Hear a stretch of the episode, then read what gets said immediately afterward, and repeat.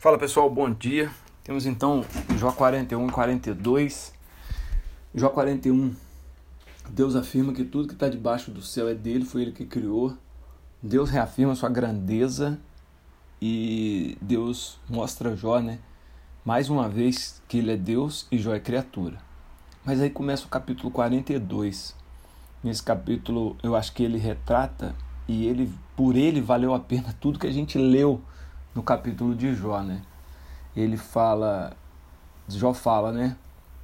Tudo podes. Na verdade, Jó já inicia o capítulo respondendo a Deus, né? E a confissão de Jó, ele fala, Senhor, tu, tudo tu podes, né? E eu falei de coisas que eu não entendia.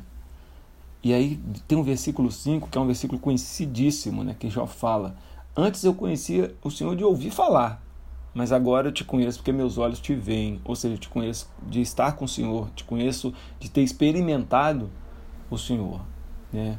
Mas aí vem o, cap... o versículo 7, que para mim é o versículo mais top de todos esses capítulos, quando Deus honra Jó diante dos amigos, né?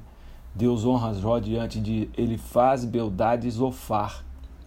Deus fala para eles irem lá pedir desculpa a Jó e pedir a Jó para orar por eles porque se Jó não orasse por eles, eles não seriam perdoados.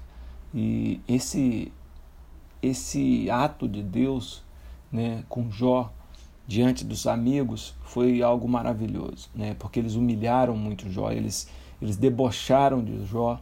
E aí o versículo 10, é, Deus dá em dobro o que Jó tinha, Deus restitui as fazendas, restitui os filhos, a família, fala que as filhas de Jó eram as filhas, as mulheres mais bonitas, e Deus é, devolve tudo a Jó, a alegria, o prazer de viver.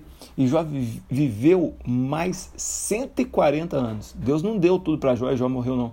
Ele viveu mais 140 anos. E a Bíblia fala que ele viveu farto em dias. Ok? Que eu e você possamos aprender com Jó é, e entender que tudo está no controle de Deus. E que a gente possa reconhecer e é, esperar no Senhor, para que a gente possa sempre falar: Senhor, eu não te conheço só de ouvir falar, conheço também do Senhor estar e saber que nas mãos de Deus nós estamos nas melhores mãos do mundo. Amém.